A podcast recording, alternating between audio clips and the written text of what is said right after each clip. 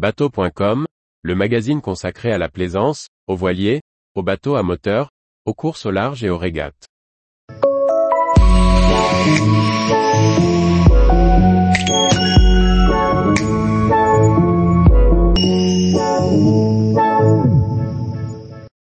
Comprendre et traduire les données échangées et affichées avec l'AIS. Par François-Xavier Ricardou. L'AIS, ou système automatique d'identification, est un système qui renforce la sécurité en mer. Il permet aux navires de s'identifier et de partager leurs informations de position, de vitesse et de route avec les autres navires et les stations côtières. Mais quelles sont les informations que l'AIS échange Liste et explication des données échangées avec AIS. Les messages AIS sont courts et fréquents. Ils contiennent des données sur le navire et sa navigation. Ces messages sont émis toutes les 2 à 6 secondes par le transpondeur AIS en fonction de sa classe, et reçus par tous les navires et stations côtières équipés d'un récepteur AIS. Ils peuvent être traités par un logiciel spécifique et affichés sur un écran ou une carte électronique. Le système fonctionne en mode navire-navire, comme en mode navire-terre. La portée des signaux AIS dépend de la hauteur des antennes et des conditions météorologiques. Elle est généralement de 7 à 8 000 pour la plaisance, 15 à 20 000 pour les navires de la marine marchande, et de 40 à 60 000 nautiques pour les stations terrestres. L'AIS transmet un nombre important d'informations. On peut citer par exemple, le nom du navire, son numéro IMO, International Maritime Organization, et son numéro MMSI, Maritime Mobile Service Identity, son type, cargo, pétrolier, passager. Sa position GPS, sa trajectoire, sa vitesse et son cap, sa destination, sa cargaison. Ces données se regroupent en trois grandes familles, les informations statistiques.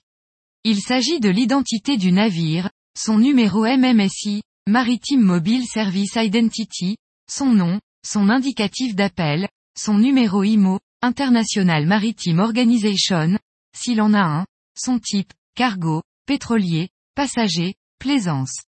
Les informations dynamiques comme la position du navire, ses coordonnées GPS, latitude et longitude, son cap vrai et son cap compas, sa vitesse fond et sa vitesse surface. Les données liées au trajet comme la destination du navire, son heure d'arrivée estimée, son angle de barre, son état de navigation, à l'arrêt, en route, au mouillage. Son tirant d'eau. Parmi les informations du GPS, certaines données peuvent avoir un intérêt réel pour la sécurité, si on sait bien les analyser, comme le CPA et le TCPA. CPA est l'acronyme de Closest Point of Approach, ou point d'approche le plus près en français. Il s'agit d'une donnée calculée par l'AIS, qui indique la distance minimale à laquelle deux navires vont se rapprocher s'ils maintiennent leur cap et leur vitesse actuelle.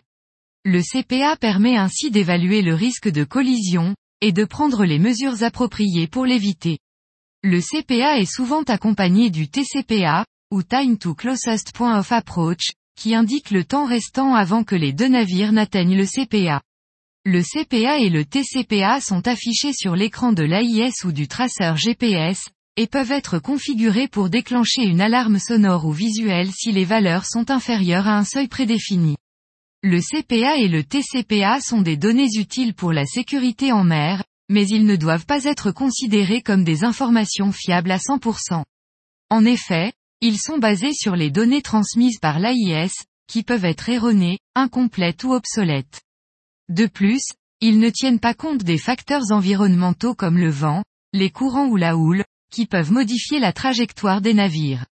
Il faut donc toujours faire preuve de vigilance et de bon sens marin, et ne pas se fier uniquement aux données de l'AIS pour éviter les collisions SOG est une donnée beaucoup plus classique, speed over ground, ou vitesse sur le fond en français.